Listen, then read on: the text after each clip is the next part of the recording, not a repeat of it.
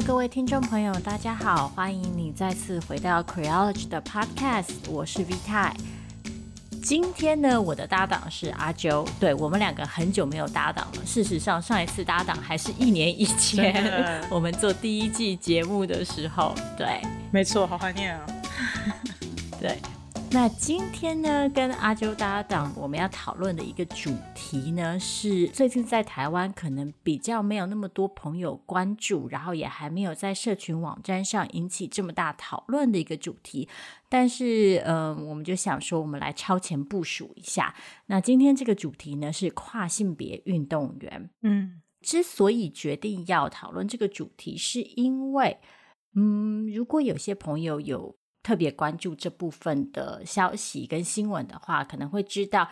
最近在美国有一波立法行动，是特别针对跨性别青少年。那其中又包含了两个部分，一部分呢是禁止青少年在发育期使用荷尔蒙的抑制剂，另外一项呢，则就是反对跨性别青少年依照他们的性别认同来选择参加校队。也就是说，跨性别青少年。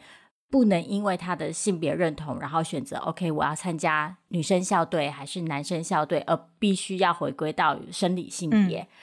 另外一方面，如果东京奥运今年真的如期举办的话，我们也会看到第一位跨性别的参赛者，也就是纽西兰的举重选手 Laura。嗯。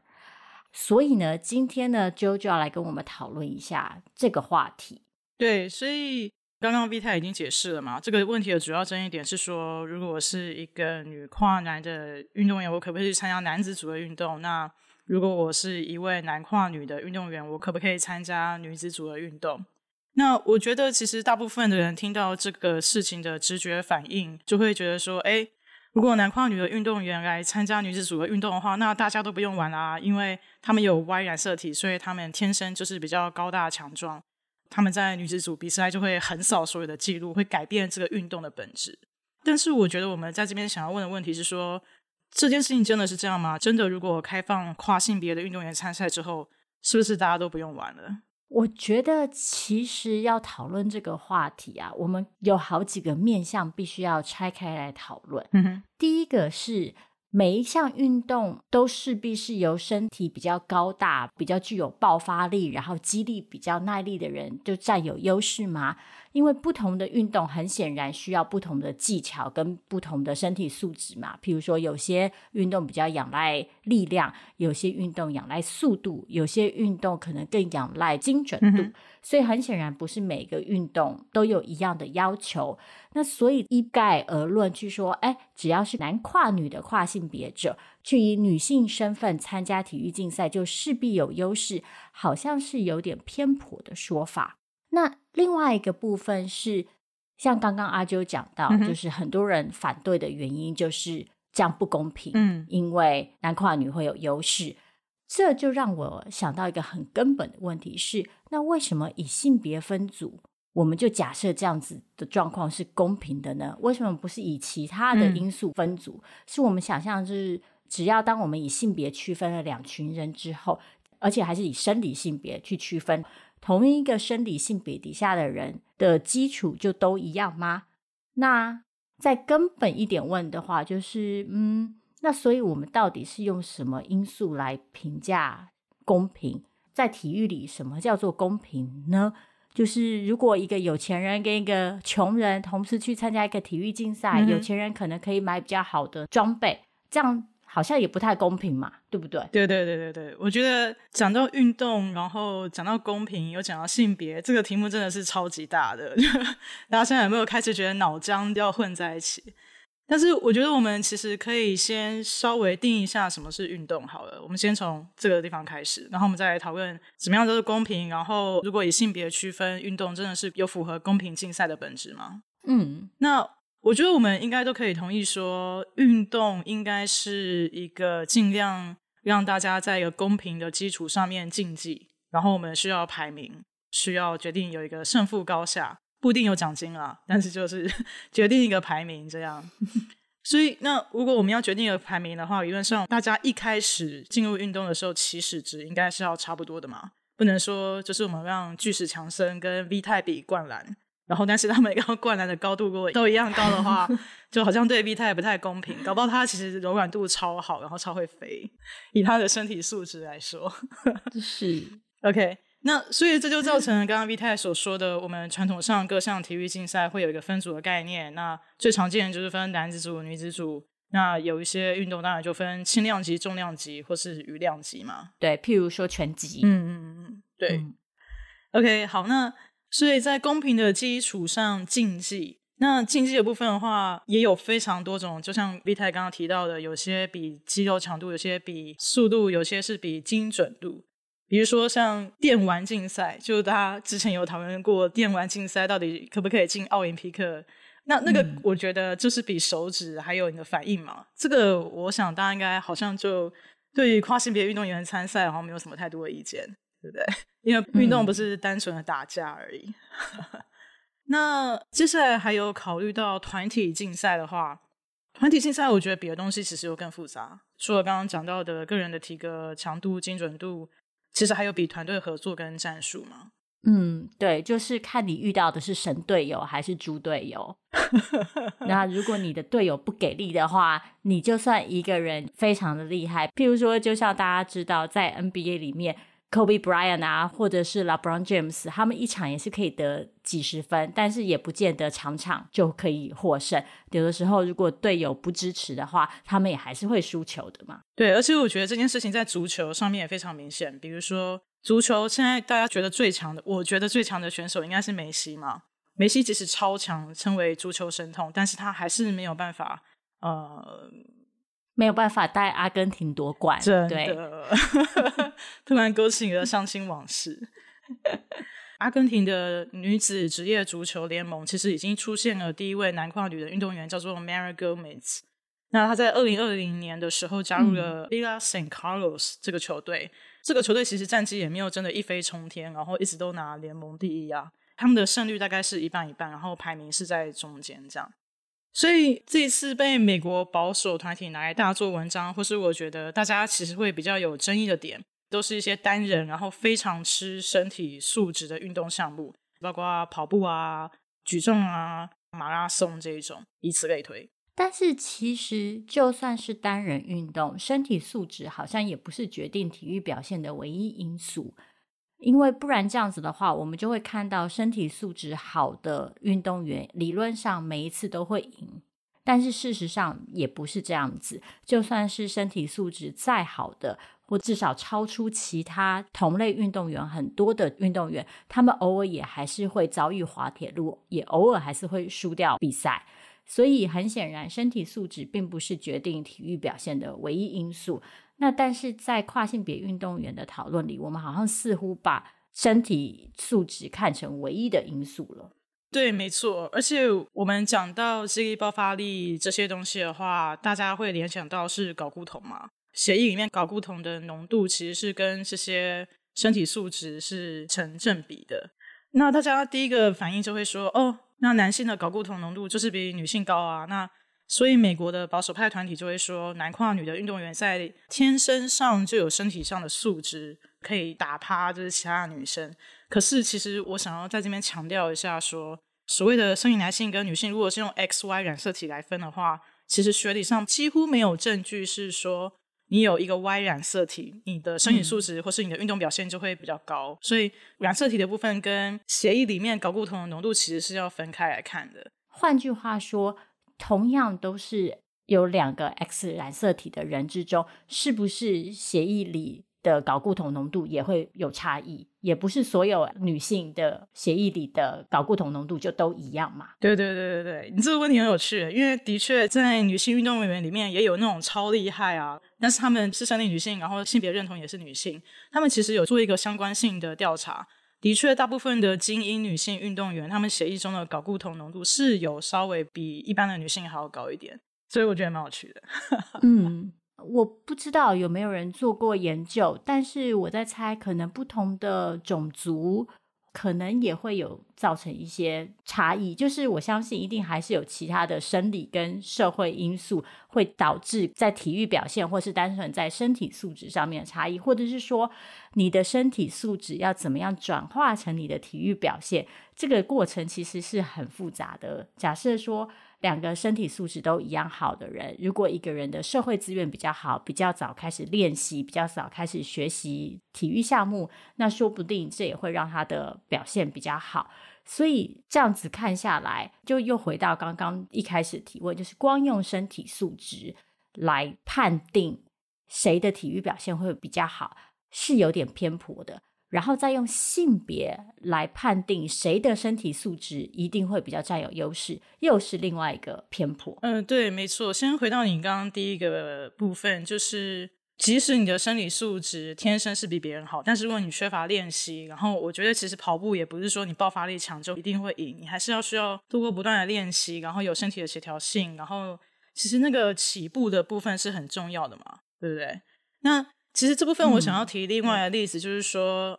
美国保守派团体在试图要说服大众，男跨女的运动员有很强的优势，是因为有一位男跨女的运动员，他其实还是青少年而已。他在美国的某一个州叫 Connecticut，、嗯、然后他在某一年加入女子组之后，拿了那一年的金牌。但是其实他全家都是体育世家，你知道吗？而且其实他只有那一年拿金牌，他的之后的两三年，他其实也没有年年都是在拿金牌。所以我觉得这就回应了你刚刚第一个问题说，说其实我们不能只光看身体素质就觉得说啊，我好像不用玩了。我觉得这好像其实有点违背运动的本质嘛。因为我其实小时候也有打校队，然后我觉得。运动的本质其实应该是努力的超越自我。对我来说啊，也许有些人是为了奖学金，或者是钱吧，或是名声。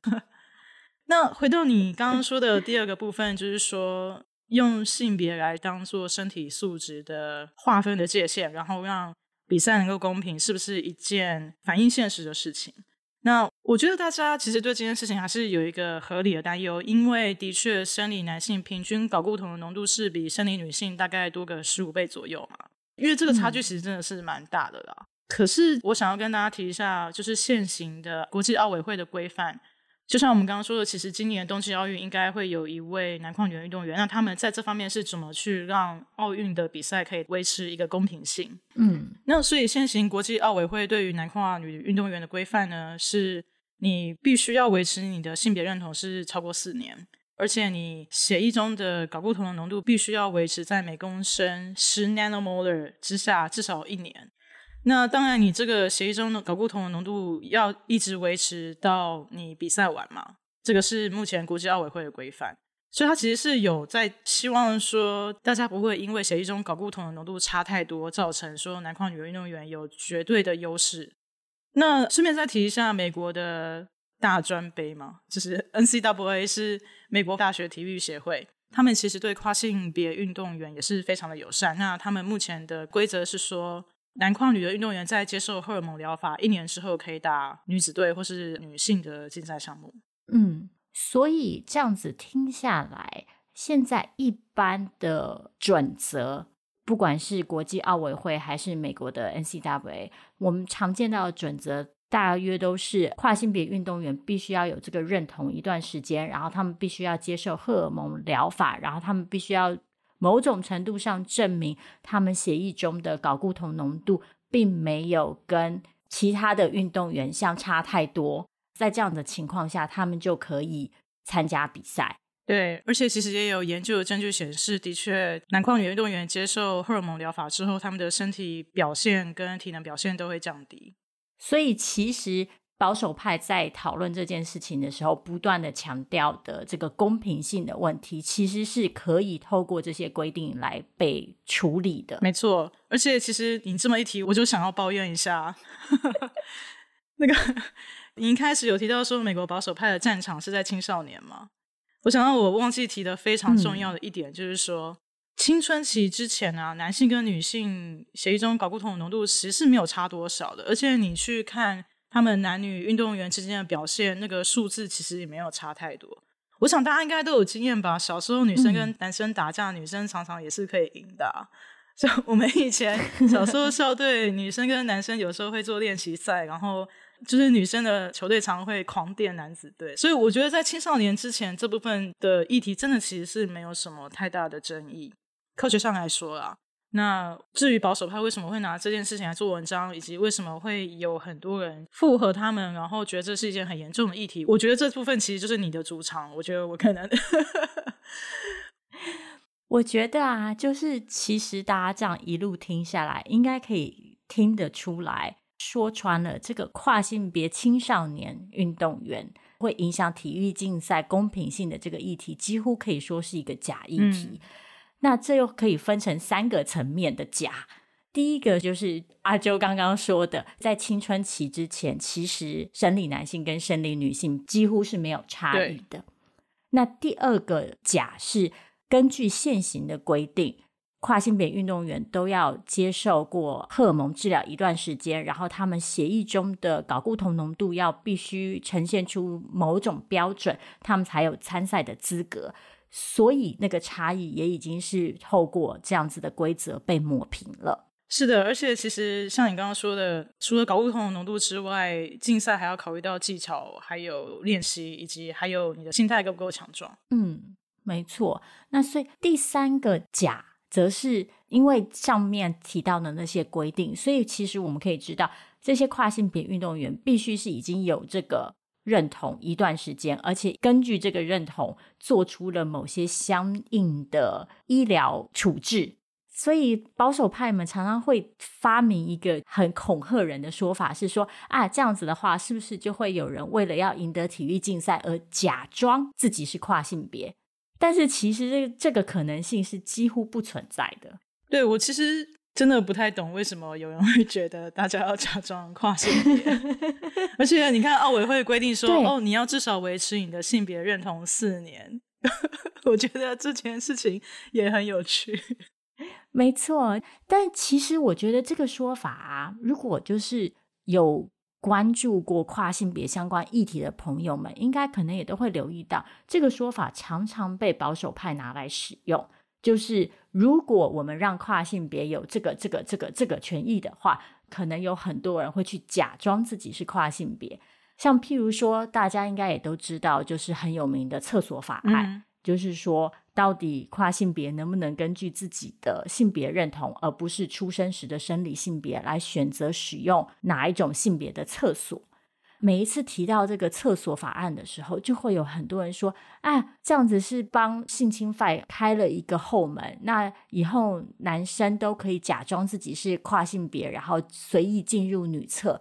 但事实上，问题是，说真的，很多想要侵害女性的男性，根本就也不用花那么大心思，还假装自己是跨性别，他们就直接下手了。对对对对对。我常常觉得人类对于未知的恐惧是一件人性当中合理的部分，所以对于跨性别感到恐惧，我觉得是很合理的，因为它挑战了原本的性别的想象，就好像你一个传统的生理男性，你本来是很辛苦的维持你的生理男性的 状况，后来发现，哎，其实你并不需要这么疲累，然后可能就会想说，呃，为什么这群人可以这样，实在太不公平了，嗯。对，所以就会攻击这方面，但是我还是没有办法理解为什么会觉得有人想要假装跨性别。我不知道大家有没有认识，嗯、我这辈子是从来没有看过有人假装跨性别了。而且就像大家恐惧同婚之后，好像什么家庭伦常会崩溃啊，什么异性恋所有称谓都没有，这些事情其实也没有发生。我其实觉得这种假装说啊是。就是是一种很奸巧的策略，它的目的其实就是要引发阿啾刚刚说的那种对未知的恐惧。嗯哼，那说穿了，其实这还是对跨性别的一种，一来是不理解，二来是偏见，然后对于人们选择跨越性别，那因为在选择跨越性别，然后选择在颠覆传统的性别二分疆界的时候，其实就破坏了原本的。性别规则嘛，嗯，那对于保守人士来说，这件事情是不可以接受的，所以他们就会使用很多策略来去让破坏性别规则这件事情变得非常的可怕，变得非常的不合理，变得非常的不正当也不道德，而且需要受到惩罚。没错，然后去阻止这样事情的发生。所以，其实那些各种被保守派不断强调的恐惧，其实很多时候，应该说绝大多数的时候，都是无中生有的。嗯、但那他们的根本目的，其实就是要让大家去把跨性别这件事情联想成一种不道德的存在。嗯，那你觉得有什么方法能够去截断这一个恐惧的传播呢？是不是应该也是跟同志运动一样，透过现身，透过不断的新的叙事，甚至鼓励跨性别运动员参赛，然后去改变大家的认知？虽然我觉得让跨性别运动员参赛不仅仅是为了现身的部分，而且对他们自身价值的提升是非常重要的事情。嗯，对，我觉得献身一定是重要的，而且我觉得对于每一个人来说，当你可以。根据你自己认同的身份，不管是性别也好，还是族群也好，而去参加一个团体活动的时候，这都是再次的肯定你自身的价值，然后也给予个人一种归属感，就是我属于这个团体，我是这个社会的一份子。嗯。那我觉得这是非常重要的。那对于外面的人来说，当我们不断的可以看到跨性别其实就是社会中平凡无奇的一份子，然后。我们不需要再去画这么清楚的界限的时候，嗯、慢慢的，我们也可能可以减少那个恐惧。对，就是跨性别运动员也是会输的，他并不是来压迫你，他是来被你打脸的。而且，其实，在跨性别运动员这一题上面，还有另外一个很有意思的地方是，大家应该也有发现，截至目前为止，我们的焦点都放在男跨女运动员上。然后所有的优势、所有的威胁都来自男跨女运动员，但是好像就没有人去讨论女跨男运动员呢？那他们不就是自愿的去承担这个弱势吗？但是好像就没有人在意公平。对，就是被打死，好像也没有人在意这样。有啊，我我有觉得很不公平啊，想说，哎，这个你们真的很有很在意公平吗？你们就是大家其实只是很害怕自己的原本有的优势被剥夺。但我觉得可以理解啦，这就是人性。那我希望大家都可以获得自己想要的，大家都能够开开心心的共处，然后开开心心的在运动竞赛里面一比高下。这样，我这样是不是有点太理想化？我是一个希望大家都开开心心的人。嗯，对，但我想也是要回应刚刚 V 太所说的。我觉得即使知道自己在体格上面会有劣势，可是我还是会觉得说，那我可以用我的技巧去弥补啊。比如说像打篮球，就是比较矮小的人，其实他还是有外线，或者是可以，就是你知道在禁区里面钻来钻去找到空隙的优势。所以，就是我觉得其实像 V 太所说的，最重要的其实还是能够用自己喜欢的性别认同去。参与这个社会上各式各样的活动，包括体育竞赛这样。嗯，其实我在准备这个题目的时候啊，这样一路读下来啊，我最后出现了一个很根本的问题是，嗯，到底为什么体育竞赛要分男女呢？当然，我们前面讲过啊，确实有些运动仰赖某些身体的条件，那这些身体的条件可能跟血液里的睾固酮浓度有关。但是，当我们去强调，就是说啊，运动要分男女，然后身体素质展现出来比较偏向男性那一端的人，不能去参加女性的这一组，因为这样会不公平。那这是不是好像在说，男性天生就一定是比女性更擅长运动？那这样子的话，好像又回到了一种非常本质化的性别想象，就是男人势必如何如何，女人势必如何如何。我其实觉得这可能才是保守派心里最终的呐喊，就是他们就是想要相信一个男人就是如何如何，而且男人必须要如何如何，那、嗯、女人就是天生怎么样，然后也必须要维持那个样子的一个世界。嗯。对，我觉得你说的蛮有道理的诶，因为我有我的想法，其实就是觉得说，如果你要公平的话，那在那些很吃睾固酮的运动上面，我们就全部都用睾固酮浓度加权就好了啊。但是你这样一说，我觉得其实也有道理，就是好像男子组的竞赛就是要有一定的样子，女子组的竞赛就是有一定的样子，然后哦，我们就让女生去跑跑，但是你们一定就是要比男子组弱，这样大概可以理解的感觉。嗯嗯，因为这又让我延伸到，其实之前也曾经看过一些讨论，就是女子足球赛通常看的人不多，就没有男子足球赛受欢迎。嗯、我曾经跟一个朋友讨论过，或者说争论过，那个朋友就会很直接跟我讲说：“为什么？因为男子足球比较好看啊，因为女生就是没有办法展现出男生那样子的表现。”但我那个时候乍听之下觉得，哎，好像。有道理，可是我后来转念一想，就觉得不对。嗯、我们之所以觉得男子足球比较好看，是因为我们在之前就已经决定了，好看的足球应该是要长成某个样子的。嗯嗯嗯、然后那个定义是根据我们对于男性运动的理解来定义的，嗯、所以就变成说，我们拿男人的标准去定义什么叫做好，然后呢，批评女性的表现不够好，因为他们没有办法做到跟男性同样的程度。但是事实上，女子足球一定有它好看的地方，嗯嗯，只是它那个条件跟它所呈现出来的样貌，不见得是跟我们一般认知里我们定义下的那个男子的好看是一样的东西。对，没错。所以这就间接导致了，就是男性跟女性运动员的薪水造成这么大的差距的问题。哇，我觉得这可以当做我们这一集的下集来讨论。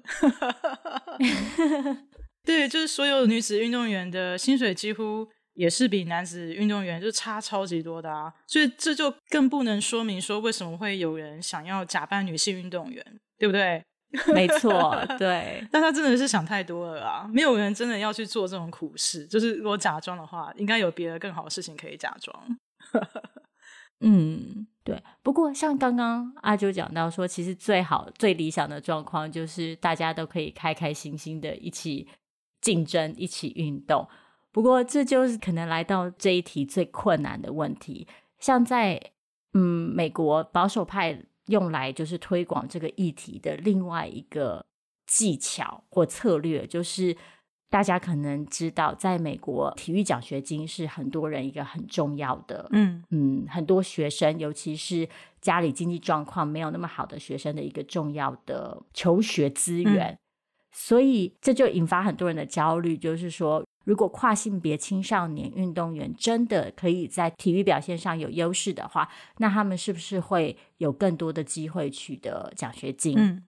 嗯，所以这就回到一个很尴尬的问题，就是说，当如今体育竞赛其实已经不只是单纯的超越自我，就是为了体育人的骄傲，对，或者是为了超越自我，而是要跟名声、跟金钱、跟权力扯上关系的时候，那个。公平的概念自然就会变得比较复杂一点点。对，所以我觉得现今运动的本质真的不像我们小时候打篮球或者在巷子口打羽毛球这么单纯，第一名、第二名可能没有差这么多，而是背后有很多社会的期待，然后还有商业利益的纠葛。而且我觉得以前大家想象的运动，比如说一开始的奥运，跟现在的奥运也是完全不一样嘛。尤其是再加上现在科技。不仅是改变了大家的生活，我觉得其实也改变了运动这件事情。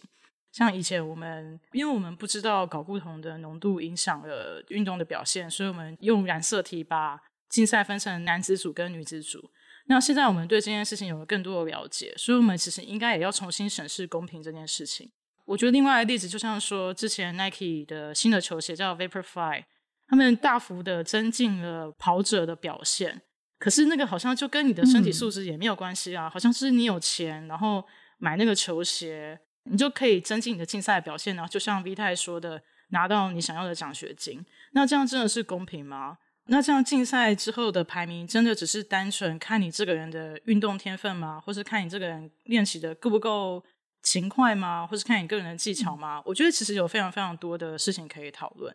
嗯，对。那我觉得最后讲回来，今天这个跨性别运动员的主题，嗯，其实像我们听到很多反驳保守派的说辞，很多时候会着重在就是事实的层面上面。嗯、像我们刚刚提到的，包括呃现行的规定，其实根本不会让他保守派声称的那个假装的事件出现，或者是在青少年时期基本上是没有差异的，等等等等。那我觉得这些事实资讯当然非常的重要，但是另外一方面，我也觉得我们看待这个议题的视角可能要拉得更远一点。就是像我们中间提到，说穿了，这种对跨性别的，嗯，我把它称之为抹黑，或者是这种刻意的误解，